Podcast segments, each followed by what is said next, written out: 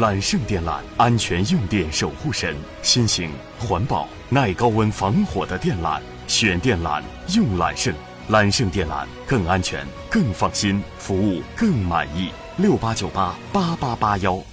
陈先生是一家高档餐馆的餐厅主管，由于缺少人手啊，中秋节期间餐厅就招聘了新服务员。不过这个服务员有些反常啊。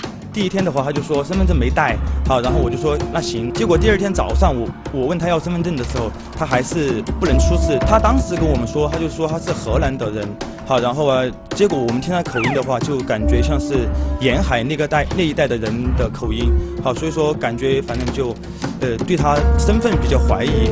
你算是把我恶心着了。哟，这人够贼的呀，还想让河南人民给你背黑锅。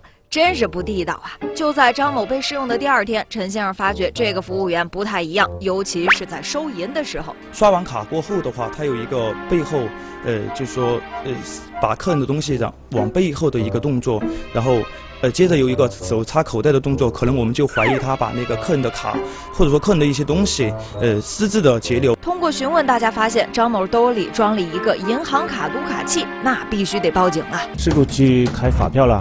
犯罪嫌疑人把这个卡偷偷拿到下边，这个时候他已经在已经在复制这个卡的信息了。在事主输密码的时候，他就站在旁边，把事主的密码偷偷记下，然后这样就成功把事主的那个银行卡信息。呃，全部复制了。在证据面前，一切谎言都是苍白无力的。交代吧，张某说自己用这个银行卡复制器复制了三十多张顾客的银行卡。